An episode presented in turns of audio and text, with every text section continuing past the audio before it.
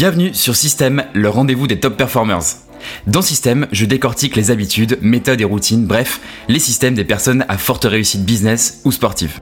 L'objectif, c'est de comprendre et côtoyer leur succès pour t'aider à le répliquer. Système, c'est le podcast qui s'écoute pendant tes routines, pendant ta séance de sport, pendant tes 10 000 pas ou pendant que tu bosses sur ta propre réussite. Si tu ressens un sentiment d'urgence, une envie de creuser l'écart, de toujours apprendre en continu, alors tu es au bon endroit. Abonne-toi parce que ce podcast va devenir ton meilleur allié. Je m'appelle Pierre-Emmanuel et tous les lundis, je te partage un système actionnable que tu peux directement répliquer dans ta vie pour faire grandir tes compétences, ton business et développer ton mental de guerrier. Si cet épisode te plaît, tu peux le partager en me taguant sur Instagram à TheBranger ou me laisser 5 étoiles sur Spotify ou Apple Podcast, ça m'aide énormément.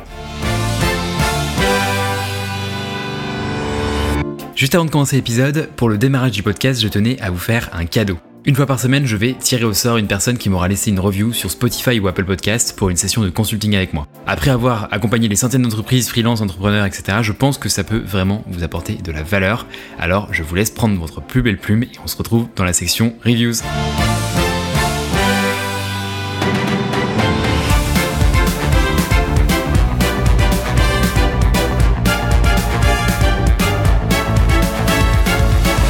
Salut à toi, bienvenue dans la faille de l'invocateur, celui qui à la ref. Je vous félicite, vous êtes des vrais. Salut à tous, bonjour les beautés, hello my beautiful people, j'espère que vous êtes en forme. On se retrouve aujourd'hui pour cet épisode 8. Très heureux de vous retrouver les amis. Ça va être un épisode chargé, chargé parce qu'il va être plutôt axé business cette fois. J'ai envie d'alterner les thèmes, on a fait pas mal de thèmes sur la santé du coup la semaine dernière avec Mathias.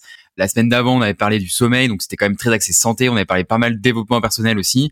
Le, triptyque est là, développement personnel, donc mindset, santé, et puis après business. Donc aujourd'hui, on va parler vraiment plutôt business et je suis très excité de vous livrer un peu ce que j'ai préparé pour vous. Donc vous commencez à connaître le format du podcast. On va commencer par les news de la semaine, les amis. On en continuera avec le système du jour et je vous spoile pas sur ce que ça va être. On terminera du coup sur le courrier des auditeurs pas mal de questions cette semaine. Je suis très content des, des questions que j'ai qui sont de plus en plus qualitatives. Sur les news de la semaine, j'ai fait un petit peu différemment des dernières fois. Vous m'aviez, enfin, j'ai écouté vos feedbacks, hein, toujours euh, amélioration continue. Du coup, le, les news de la semaine, au lieu de vous en présenter 10 milliards comme la fois dernière, je vous en ai choisi deux qui me semble le, plus intéressant et du coup on va les creuser peut-être un peu plus en profondeur. Et puis système de la semaine pareil, j'ai essayé de pas m'étaler sur plein de choses différentes et de creuser plus en profondeur les choses. C'était un petit peu les feedbacks de manière un peu unanime qui, m'ont été remontés. Vous le savez, on est encore en phase de rodage, on a passé le premier mois de, de système et donc ah, on est encore en train de, de se roder, de calibrer un peu tout ça. Et justement, attaquons avec les news de la semaine. C'est parti, jingle.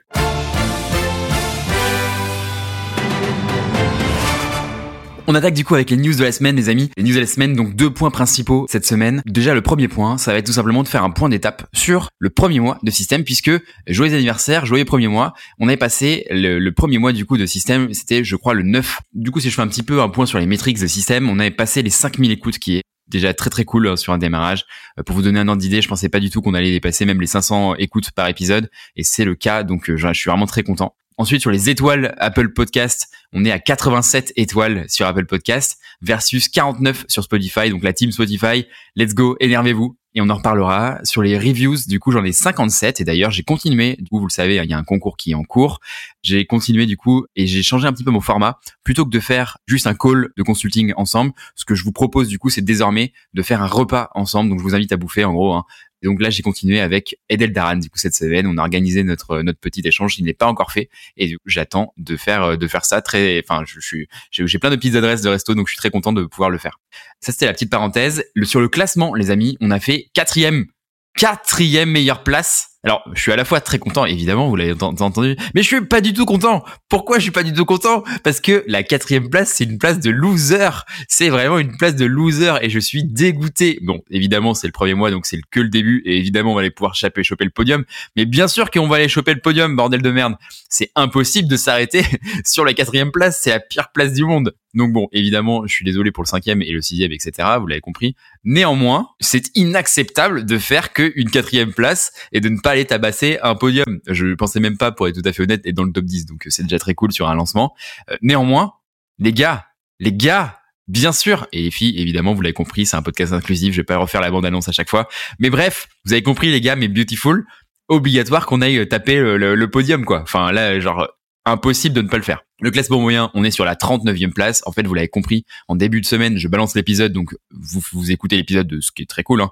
Et donc on remonte le classement, et en fait, le classement baisse au fur et à mesure de la semaine. Et donc c'est à peu près normal. C'est une danse qui devient une habitude en fait. Hein. donc euh, voilà, 39e en place en classement moyen.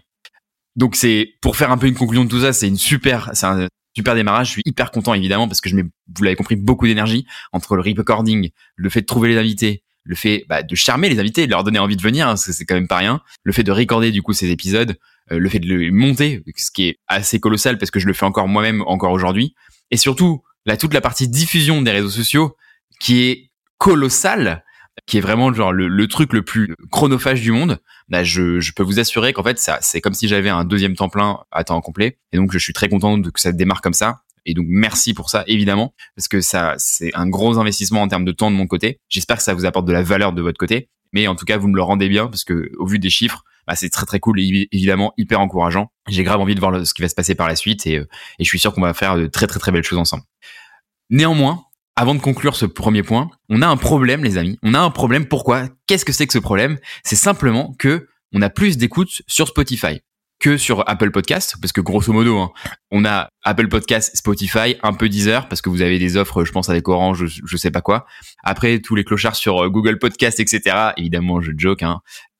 c'est vraiment très, très, très minoritaire. Peut-être que ça le deviendra majoritaire, parce que même moi-même, en en application personnelle, j'utilise pas du tout ces applications-là. Je vous le glisse dans l'oreille, j'utilise Snippet, ça vous permet de highlighter certains passages du podcast, bref, et de le mettre sur Notion. Bref, on en reparlera une autre fois, mais en tout cas, je vous le glisse dans l'oreille, ceux qui sont un peu tech-friendly, qui ont envie de bidouiller, mais en place des automatisations, testez. Vous m'en direz des nouvelles. Mais bref, ce que je voulais vous dire, ce qui est le plus important, c'est qu'on a plus d'écoute sur Spotify et on a deux fois moins de notes. Et ça, c'est absolument impossible, inenvisageable. Donc, bande de gros ratus là, je sais pas ce qui se passe, mais vous allez prendre votre petit doigt et cliquer sur les 5 étoiles sur Spotify, euh, parce que évidemment, tonton PE, il prend sous son dimanche pour vous recorder des épisodes, il prend euh, du temps, de la bande passante, évidemment qu'il pourrait déployer aller jouer à Hogwarts Legacy sur PS5 pour vous faire des beaux épisodes etc évidemment c'est un kiff pour moi aussi vous l'avez compris.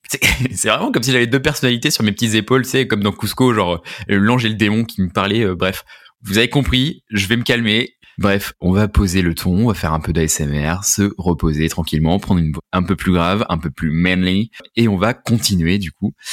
Donc on a un problème les amis, on a un problème, on a deux fois plus d'écoute sur euh, Spotify que Apple Podcast, et pourtant on a deux fois moins de notes. Donc va prendre ton petit doigt, va mettre mes 5 étoiles s'il te plaît, et j'en serai ravi, ça fera mon cadeau de Noël. Le deuxième point des news de la semaine, c'est évidemment les amis, la vidéo sur le TOC, donc vous le savez, l'idée de ce podcast, c'est surtout de vous faire réfléchir, d'accord? De vous apporter évidemment de l'éducation, euh, des réflexions sur des choses, euh, de du savoir sur la santé par exemple, du, du business évidemment, mais c'est surtout aussi de vous faire réfléchir. Donc là, vraiment, la news de la semaine, ce deuxième point, c'est surtout un point pour vous faire réfléchir et aussi pour distribuer évidemment des coups de batte de baseball puisque c'est ma spécialité. Donc la vidéo du TOC, pour ceux qui ne le savent pas, je vous invite à aller voir sur Instagram Pierre-Emmanuel Branger. Du coup, j'ai changé, je suis plus à The Branger, je suis Pierre-Emmanuel Branger pour qu'on me trouve plus facilement. Donc sur Instagram, je vous invite à jeter une oreille, un œil à la vidéo sur le TOC. À l'heure où je monte ce podcast, la vidéo elle est à 300 000 vues avec euh, quelque chose comme 5000 likes. Donc c'est vraiment une vidéo qui a été euh, virale.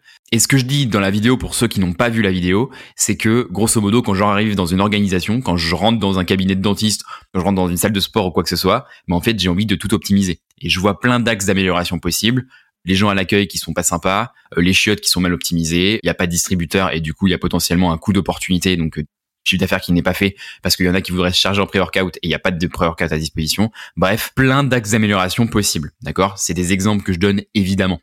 Et cette vidéo a été reprise par différents humoristes, Coco Polidi si tu euh, m'écoutes. Et donc cette vidéo a été virale. Je vous invite à regarder le niveau des commentaires, vous m'en direz des nouvelles.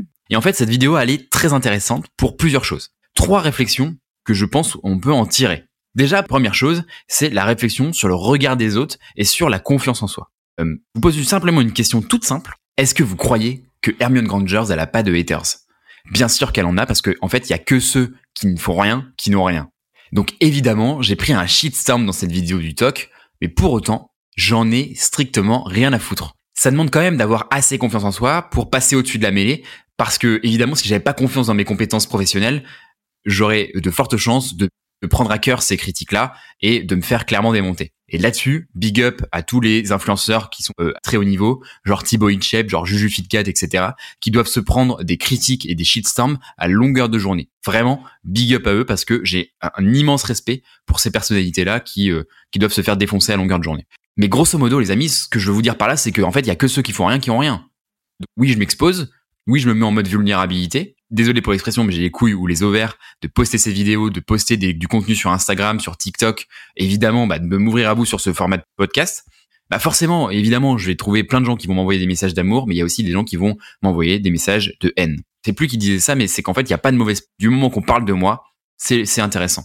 Pourquoi? Parce que si je vous donne un petit peu ce qui s'est passé en backstage, parce que sur les commentaires, vous voyez que ce qui se passe euh, dans l'espace public. Si je vous dis un petit peu ce qui s'est passé en backstage, moi, en deux semaines, j'ai dû prendre quelque chose comme 1000 followers. C'est-à-dire que si je prends ma base de 5000 followers, ça veut dire que j'ai augmenté ma base de followers de 20%, ce qui est absolument colossal, rien qu'avec potentiellement une vidéo, ou en tout cas de l'activité un peu soutenue sur Instagram. Deuxième chose, c'est qu'en fait, les, les haters, c'est ce qu'on voit, évidemment, c'est le sommet de l'iceberg. J'ai reçu plein d'opportunités business en, message privé évidemment de personnes qui étaient intéressées par le coaching en transformation digitale, en, en structuration de process commerciaux, etc. J'en ai reçu plein euh, de, de messages. Et troisième chose, c'est évidemment que j'ai reçu plein de messages gentils en fait. Et la plupart du temps, c'est que quand je commence à me fighter un petit peu dans les commentaires, les gens viennent m'envoyer des messages privés en disant ah oui bah en fait t'as pas l'air si, si con que ça. Bah ouais mec, évidemment que j'avais pas l'air euh, si con que ça. Mais bref, le sujet c'est que je reçois plein de messages gentils et ça c'est des choses qu'on ne voit pas. Dernier point, c'est que j'ai un point fort. C'est que j'en ai rien à foutre. J'en ai strictement rien à foutre. Et contraire, limite, ça me gargarise de voir des gens qui réagissent. Et plus les gens sont triggers par le fait de, de, de dire des méchancetés et qu'ils sont triggers par mes messages, et plus ça me fait rire en fait, et plus je suis on fire, et plus j'ai envie de leur répondre pour qu'ils soient encore plus énervés. Le troisième point que j'ai envie de vous dire, c'est la réflexion sur l'anonymat, et c'est un peu le cœur de la réflexion que j'ai envie de vous donner ici. À la base, je suis quelqu'un de très ouvert sur le concept de liberté, évidemment de liberté d'expression. Sauf que dans la rue, si je vais voir quelqu'un que je lui dis que t'es une grosse merde, il y a de fortes chances que je me prenne une patate de forain, ou un octogone, ou une petite balayette dans les genoux. Et à juste titre, du coup. C'est-à-dire que j'ai la liberté de dire les choses, je peux le dire. En revanche, dans la rue, il y a des conséquences à dire ces choses-là. C'est-à-dire les conséquences, c'est potentiellement de prendre un coup de batte de baseball dans les genoux. Il y a une répercussion, mais je le sais en connaissance de cause. Donc il y a un mode de liberté, je peux dire ça, et de responsabilité, j'assume les conséquences de mes actes. Le problème, c'est qu'aujourd'hui, il y a un espace qui s'appelle Internet, où en fait, les personnes ont la liberté de dire des choses, mais qui n'ont pas la responsabilité de prendre les répercussions de ce qu'elles disent. Et ça, ça pose un vrai problème. Parce que je peux vous assurer que toutes les personnes qui m'envoient des commentaires méchants dans la vidéo ne le feraient pas s'ils étaient en face de moi. Ils le feraient pas par respect, par politesse, mais aussi parce qu'ils auraient peur de moi. Mais donc cet espace de liberté absolue sur Internet, ça pose un vrai problème, c'est que j'ai une armée de gros puceaux qui pour la plupart sont probablement des chômeurs vu qu'ils ont du temps pour poster des commentaires, qui se sentent libres de tout faire et de tout dire en mode super puissance, parce qu'en fait ils prennent pas assez de coups de batte de baseball dans les genoux. Et ça c'est un vrai problème, parce que pourtant ils le méritent. Donc l'espace sur Internet, qui est virtuel, ne reflète pas les lois de la vraie vie, si j'ose dire, les lois naturelles de la vie, de la jungle, de la société, de la civilisation. Et si je digresse un petit peu, c'est si demain je suis dans la savane face à un lion et que je lui pique son sandwich, je peux vous assurer que je vais passer un sale quart d'heure. Donc mon action, j'ai la liberté de le faire, je peux lui piquer son sandwich, mais il y a aussi des conséquences qui sont liées à ça. Et en fait, cet espace-là ne reflète pas ce sujet de conséquences ou de répercussions, ou en tout cas de responsabilité. Du coup, ça c'est un vrai problème parce qu'on cultive un petit peu ça, et des gens qui sont mal dans leur vie, mal dans leur peau, se permettent de se sentir en totale liberté dans ces espaces-là. Autre exemple, si je suis dans la cour de récré et que je me fais piquer mon sandwich, c'est quoi la solution la plus efficace pour que ça n'arrive plus à l'avenir? Est-ce que c'est un, aller voir la prof pour que la prof lui mette un tir? Ou est-ce que c'est deux, mettre une patate de forain ben, Je peux vous assurer qu'en fait, c'est mettre une patate de forain. Hein. Parce que d'expérience, pour une personne qui a été harcelée, et je parle en connaissance de cause, réagir avec tantinet de violence, c'est la meilleure chose qui peut arriver, à la fois pour la personne en face, parce qu'il se rend compte qu'il y a des répercussions à son acte, et surtout deux, parce que ça te permet de t'assumer. Et je pense qu'aujourd'hui, on a trop voulu déporter la violence par l'État, on a trop voulu croire que c'était l'État qui était garant de la violence, et aujourd'hui, on arrive sur des relations humaines qui sont totalement aseptisées. Des personnes se sentent libres de, de dire ce qu'elles ressentent se sentent libres de faire des choses sans avoir des conséquences de leur acte. Et ça, c'est un vrai, vrai problème. Parce que du coup, on sait pas où sont les bornes et on sait plus où sont les règles du jeu. Le seul endroit aujourd'hui dans la société où il y a des règles du jeu qui sont vraiment très claires et clairement définies, ce sont les sociétés privées. je dois arriver à 9h le matin et partir à 18h le soir, on a une règle, d'accord? Et si on joue pas dans ce carcan, dans, dans ces règles du jeu, eh ben, il y a potentiellement des répercussions de je me prends un avertissement, de je me fais virer, etc. Et pour conclure sur ce point, on attend trop que l'État du coup soit garant de la violence. On a voulu préserver les gens à tout prix de la violence, mais je pense fondamentalement que ce n'est pas rendre service aux personnes, parce que si je suis dans la nature, encore une fois, je mets une patate à un lion, je me fais smoke. Et donc il y a une répercussion. Voilà, c'est tout pour les news de la semaine. Du coup, j'ai voulu vraiment développer ce sujet qui me trouvait, que je trouvais assez intéressant, à la fois sur les réflexions sur l'anonymat, du coup sur Internet, et à la fois la réflexion sur euh, bah, cause-conséquence, qui est un petit peu le truc logique qui marche un peu partout, sauf aujourd'hui sur Internet parce que c'est un peu grippé comme mécanique. Voilà. Du coup, on va pouvoir clôturer le sujet des news de la semaine et attaquer avec le sujet du système de la semaine. Bon les amis du coup, sur le système de la semaine, cette semaine j'ai voulu faire quelque chose de plus axé business. Tu le sais, certaines fois ce sera plutôt axé dev perso, d'autres fois ça sera plus axé santé, fitness. Aujourd'hui j'ai voulu faire quelque chose d'assez business oriented, ok et du coup, je commence directement avec les anglicismes, puisque ça fait partie de ma culture. Et on attaque, du coup, une nouvelle série. Une nouvelle série qui est en fait le commentaire d'un livre. Évidemment, l'idée, c'est pas de vous faire un truc chiant, parce que vous le savez, podcast n'est pas censé être chiant. Ce que je vous fais, c'est que je vous prends la substantifique moelle de ma réflexion, de ce qu'il y a dans ma tête, de l'analyse un peu de ce que j'ai pu faire de, ce livre. Et je vais essayer de le réapproprier pour que ça soit utilisable, que tu vous soyez manager dans une société, que vous soyez freelance en création de contenu, que vous soyez coach sportif ou que vous soyez juste une personne lambda euh, qui n'a même pas d'activité sur le côté ou en side business. en fait, l'idée, c'est de pouvoir réapproprier ce contenu-là dans votre vie personnelle. Du coup, ce système de la semaine, ce sera la partie 1. Il y aura aussi deux autres parties, je pense. Et on va, on va attaquer le commentaire du livre No Rules Rules, qui est le manuel de Netflix de comment est-ce que Netflix est devenu une société en super performance. En français, si vous cherchez le livre, c'est une règle, pas de règle. Pourquoi est-ce que je vous fais le commentaire de ce livre-là? Parce qu'en fait, ce livre-là, pour moi, ça a été une révélation. Vous le savez, je lis énormément et d'ailleurs sur Instagram, vous pouvez voir en story permanente les dernières lectures que j'ai faites. Et comme je lis énormément, en général, c'est rare que je tombe sur des livres qui vraiment me marquent fer blanc. Et c'est le cas pour ce livre-là. Ce livre-là, il a vraiment résonné parce qu'il y a beaucoup de principes qui sont forts et aussi très contre-intuitifs. Par exemple, les vacances illimitées. Évidemment, dans la non-fiction, il y a énormément de bullshit et de boîtes qui balancent énormément de bullshit et des trucs que genre les vacances limitées, la semaine de 4 jours, etc.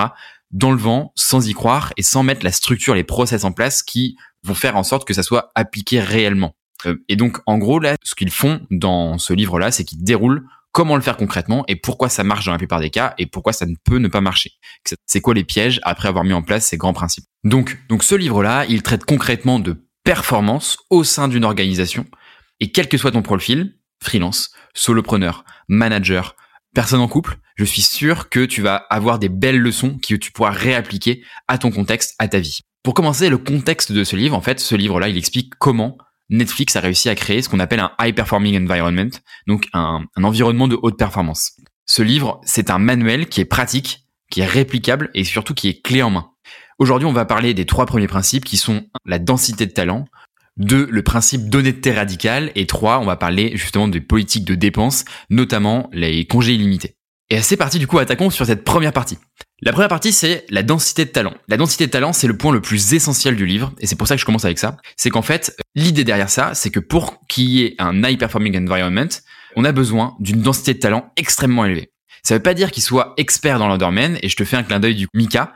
L'idée, c'est pas d'avoir des, des mecs qui sont ultra ultra forts techniquement, parce qu'en en fait, c'est simplement que ça soit un mélange de soft skills et de hard skills. Donc soft skills, c'est un peu les qualités humaines, humilité, la, rigueur, etc. D'accord, des choses qui sont pas forcément techniques. Et les hard skills, c'est je sais créer un post pour les réseaux sociaux. Donc ça, c'est vraiment hard skill, compétence en dur versus une soft skills, une compétence du coup douce, du coup plus humaine.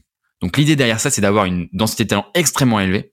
Et en fait, sans ce point-là de densité de talent, tout le reste ne sert à rien. Pour vous donner des chiffres, quand je gérais une équipe et que je faisais de coup énormément de recrutement, j'ai fait, je pense, des centaines et des centaines d'entretiens de, recrutement, j'avais un taux de refus de 95% sur mon étape.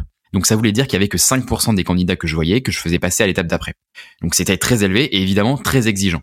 Mon point de vue, c'est que toutes les personnes toxiques, feignantes, les gens qui sont OK, les gens qui sont adorables mais qui sont pas excellents, tous les pessimistes, tout ça, ça affaiblit globalement la performance globale de l'entreprise. Il vaut mieux avoir moins de personnes euh, qui sont énervées hyper fortes plutôt que trop de personnes avec un niveau moyen. Et ça s'oppose notamment très fortement à toutes les bonnes pratiques qu'on peut en, prendre en scale-up, où il faut croître à une vitesse euh, folle, comme des fous, quitte à recruter ce qu'on appelle des B-players, donc des gens qui sont un peu moyens, mais c'est pas grave parce qu'ils sont là, ils feront un peu le taf. Ça, du coup, ça s'oppose très fermement à ça. Et le principe de la densité de talent chez Netflix, c'est un petit peu comme dans le film 300. Je sais pas si vous vous rappelez de ce, film, au démarrage de, ce film. L'idée, c'est de dire que il vaut mieux 50 guerriers qui sont énervés, qui sont entraînés et dont c'est le métier, plutôt que 200 péons qui sont habitués à aller labourer les champs et qui sont qui ont, jamais tenu une épée euh, en main. Donc, et l'idée derrière ça, c'est vaut mieux avoir des équipes plus petites ça donne aussi du coup plus de budget bah, pour mieux les payer, donc mieux les retenir, mieux les attirer. L'idée derrière tout ça, c'est qu'une personne qui est vraiment énervée va coûter cher, oui, mais par contre va pouvoir plier beaucoup plus de travail qu'une personne lambda, si on considère juste elle. Et en plus de ça, comme elle est extrêmement performante, elle va entraîner tout un tas d'effets collatéraux, de cercles vertueux. À l'inverse, quand tu te contentes d'une personne moyenne, bah forcément les personnes moyennes, ça va saper l'énergie des managers parce qu'ils vont passer énormément de temps à mettre en performance une personne qui ne l'est pas, et euh, du coup il va consacrer moins de temps aux top performers. Ils vont limiter la qualité de discussion du groupe, donc globalement le QI global du groupe sera moins bon, sera, sera moins élevé. Ça va obliger les top performers à bosser sans eux, ou en tout cas à vouloir les éviter quand ils vont bosser avec eux, et donc bah forcément faire perdre du temps. Ça va pousser les personnes excellentes à démissionner, en se disant bah peut-être que ailleurs l'herbe sera plus verte, ailleurs il y aura peut-être une densité de intellectuel, un QI qui sera plus élevé et donc je, je serai plus stimulé intellectuellement ailleurs. Et dernier point qui n'est pas des moindres, c'est que ça va prouver aux yeux de l'équipe que vous acceptez la médiocrité. Et donc ça va multiplier le problème parce qu'ils vont se dire bah attends si euh, lui il a le droit d'être médiocre bah moi pourquoi est-ce que je me ferais chier à me casser le cul faire des gros horaires à être extrêmement performant etc etc c'est pour ça que si je vous fais la conclusion les gens qui sont mauvais moyens ou juste qui sont bons il faut les sortir le plus vite possible parce que ça ne rend ni service à la personne, ni service à l'organisation.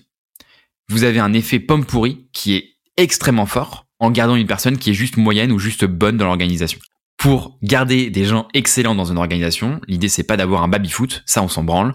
Ce qu'il faut c'est d'avoir la possibilité de parler à des gens excellents qui se sentent challengés, stimulés intellectuellement et ça, ça va les faire rester et les faire et les attirer aussi. Évidemment, ça implique pas mal de sujets derrière, dont le fait d'avoir une manière d'évaluer la performance de manière objective, des managers qui sont aguerris sur la gestion humaine, donc euh, être capable de sortir des gens euh, concrètement et sortir des gens euh, pour info entre parenthèses ça a un énorme impact sur la santé mentale des managers.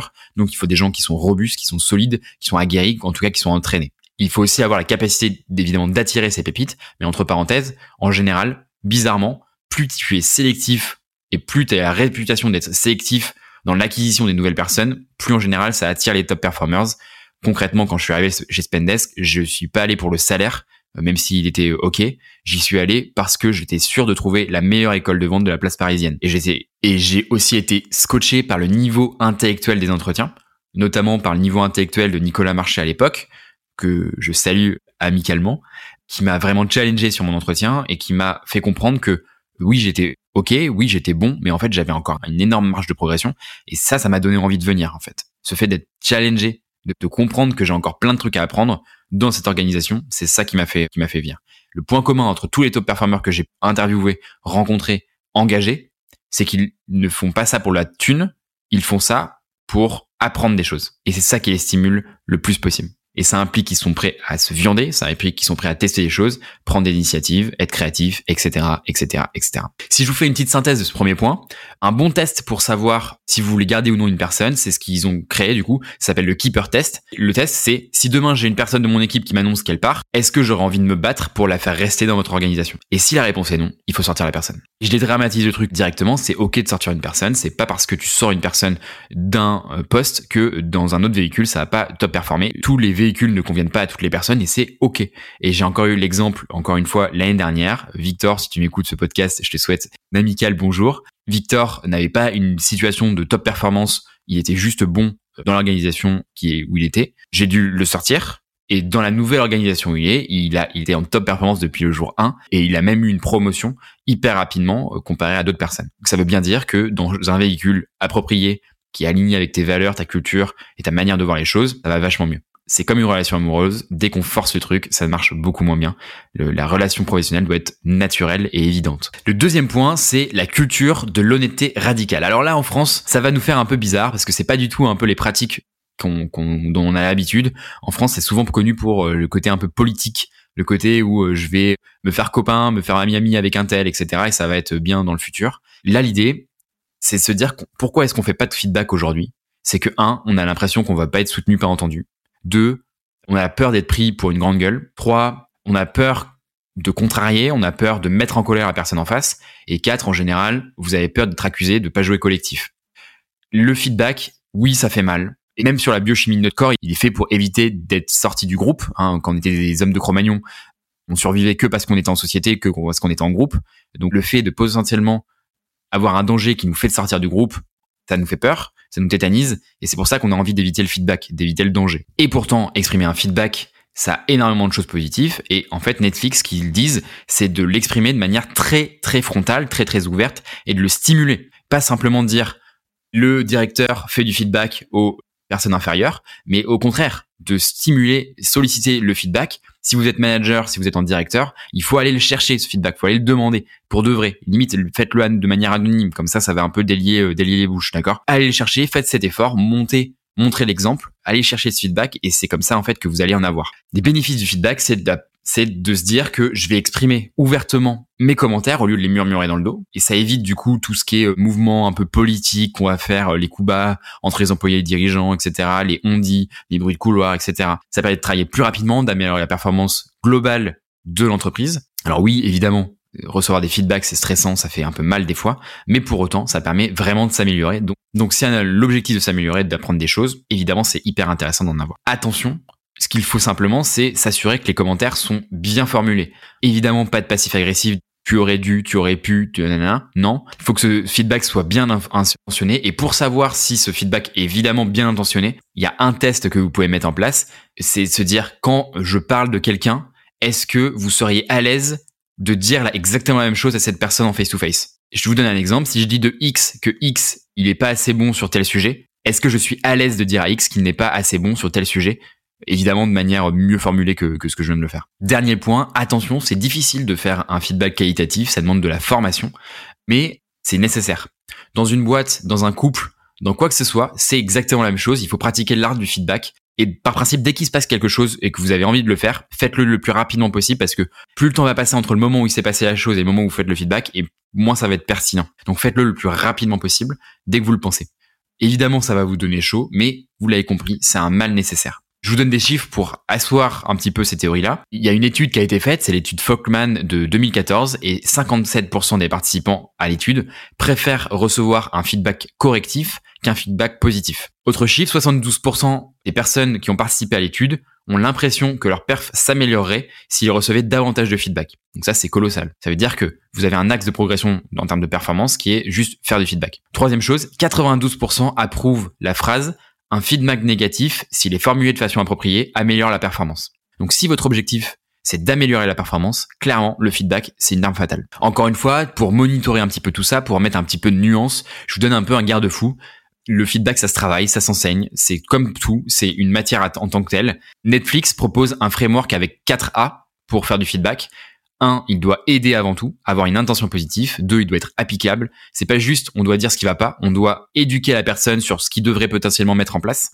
Trois, il faut l'apprécier, donc remercier. Quand tu reçois un feedback, se dire que c'est un cadeau qu'on vous fait, ce feedback, c'est faut le prendre et viens faire comprendre à la personne en face que je l'ai bien pris et je l'ai bien intégré, ou en tout cas j'ai bien reçu le feedback, parce que ça c'est le sujet de si on montre pas à la personne en face qu'on a bien pris le feedback, potentiellement demain il n'en fera plus parce qu'il se dira bah de toute façon ça sert à rien. Quatrième point, c'est se dire qu'on l'accepte ou qu'on le rejette. On vous a fait un feedback, mais vous avez la liberté de décider de manière la plus neutre possible si vous allez le garder ou si vous allez le rejeter. Puisque comme il y a une identité de talent qui est très forte, bah vous avez la tête bien faite, vous êtes compétent et donc vous savez de manière neutre et objective si vous devez garder ou pas ce feedback-là. J'enchaîne et le troisième point, c'est que chez Netflix, on n'a pas de congés, pas d'horaires qui sont préétablis, pas de code vestimentaire et pourtant, ce qu'ils disent, c'est que personne ne vient tout nu au bureau. Donc, le point de base de la réflexion, c'est que tout n'a pas besoin d'être réglementé. Et grosso modo, le thème du livre, c'est, vous l'avez compris, une règle, pas de règle. Donc, c'est en gros, moins on va mettre de règles et mieux ça va se passer.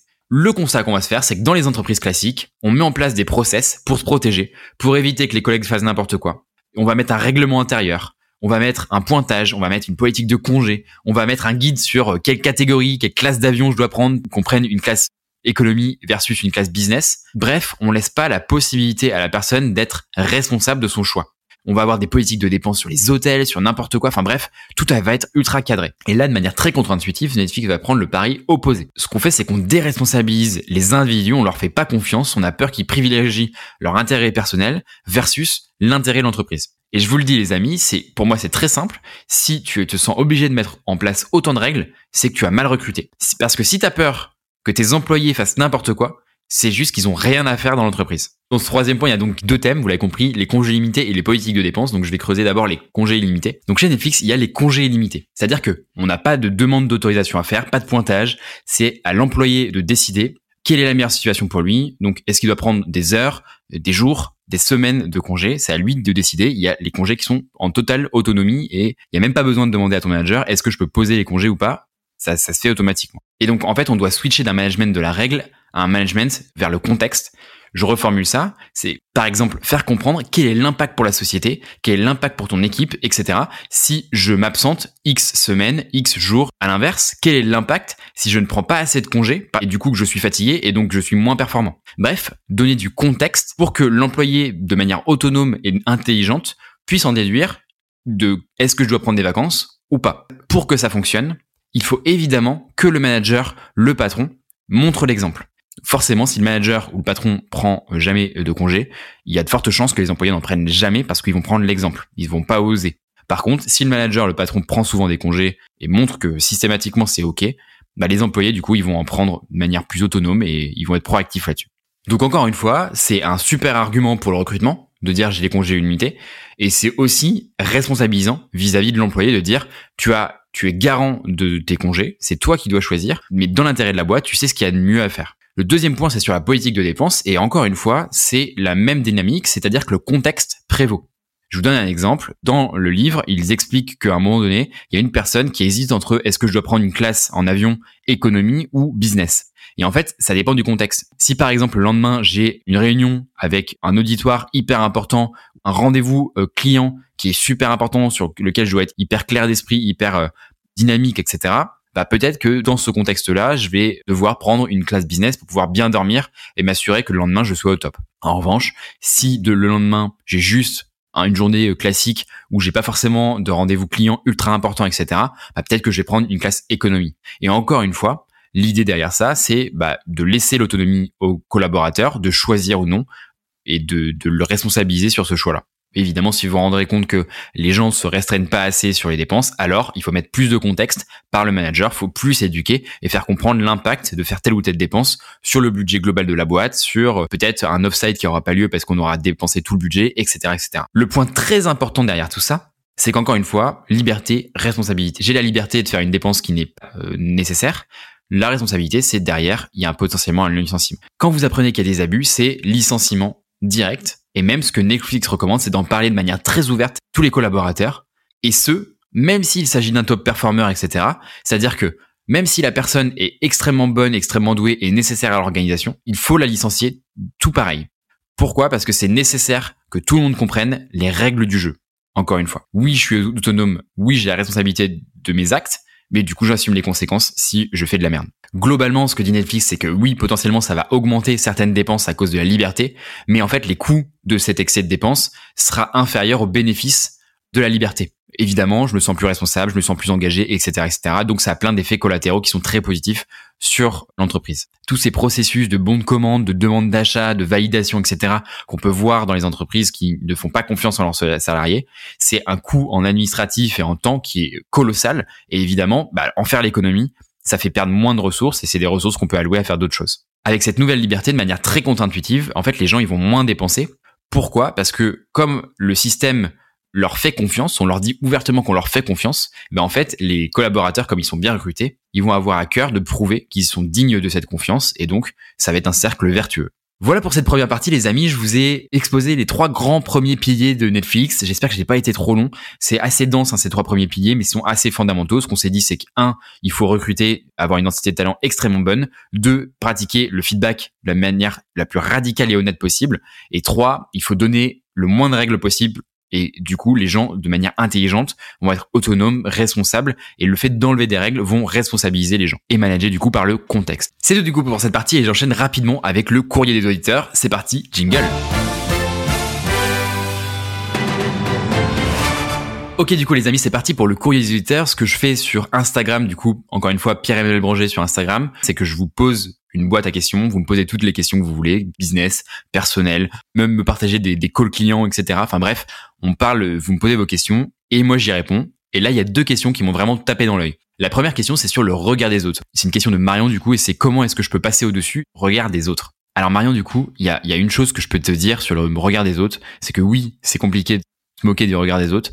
En revanche, euh, si je prends un petit peu de hauteur et que je dézoome ma vie, il y a de fortes chances que dans trois générations, tout le monde t'aura oublié. Et c'est pas triste de dire ça en particulier. Je sais pas si vous vous rappelez de votre arrière-arrière-grand-père, mais je crois qu'aujourd'hui, bah, pas grand monde parle de votre arrière-arrière-grand-père ou arrière-arrière-grand-mère. Ça veut dire quoi? Ça veut dire simplement qu'en fait, il faut que tu vives ta vie pour toi. L'idée, c'est pas derrière de faire du nihilisme en disant de toute façon ça sert à rien, parce qu'en fait, ton arrière-grand-père ou arrière-arrière-grand-père, il a construit, il a mis du sens, il a construit une famille, et en fait, t'es là aujourd'hui, donc euh, a priori, il a quand même eu un impact dans ta vie, et il a un impact après sa mort. Néanmoins, ce que je veux te dire par là, c'est qu'en fait, dans trois générations, on t'aura oublié. Donc en fait, il faut que tu vives ta vie pour toi, et qu'en fait, on s'en fout de ce que peuvent dire les autres. Définis ce qui est important pour toi, définis ce que tu as envie de faire. Si tu as envie de mettre des strass à paillettes et t'habiller n'importe comment, bah en fait, euh, fine, tu vois, genre on s'en fiche. Encore une fois, tu as la liberté de faire ce que tu veux dans ton dans ton précaré, dans ton périmètre.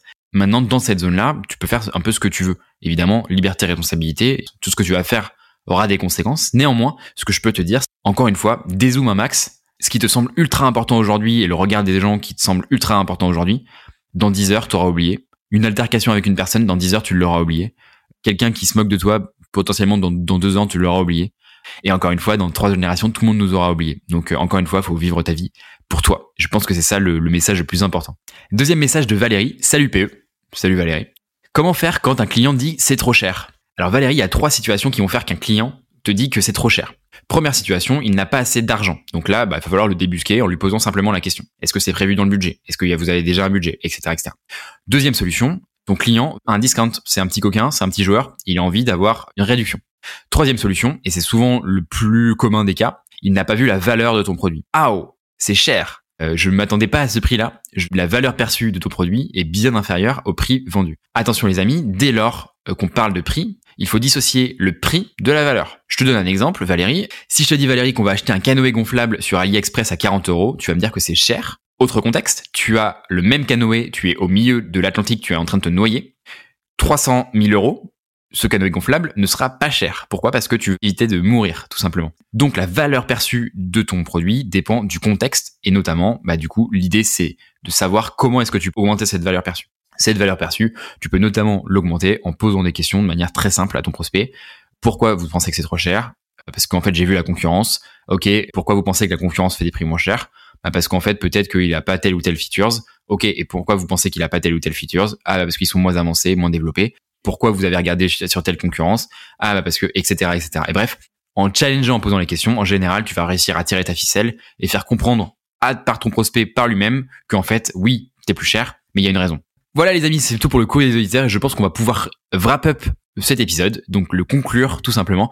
J'espère que cet épisode assez dense en contenu euh, vous a apporté de la valeur. Faites-moi vos feedbacks, j'essaie d'aller en profondeur du coup sur peu de sujets mais qui sont bien creusés.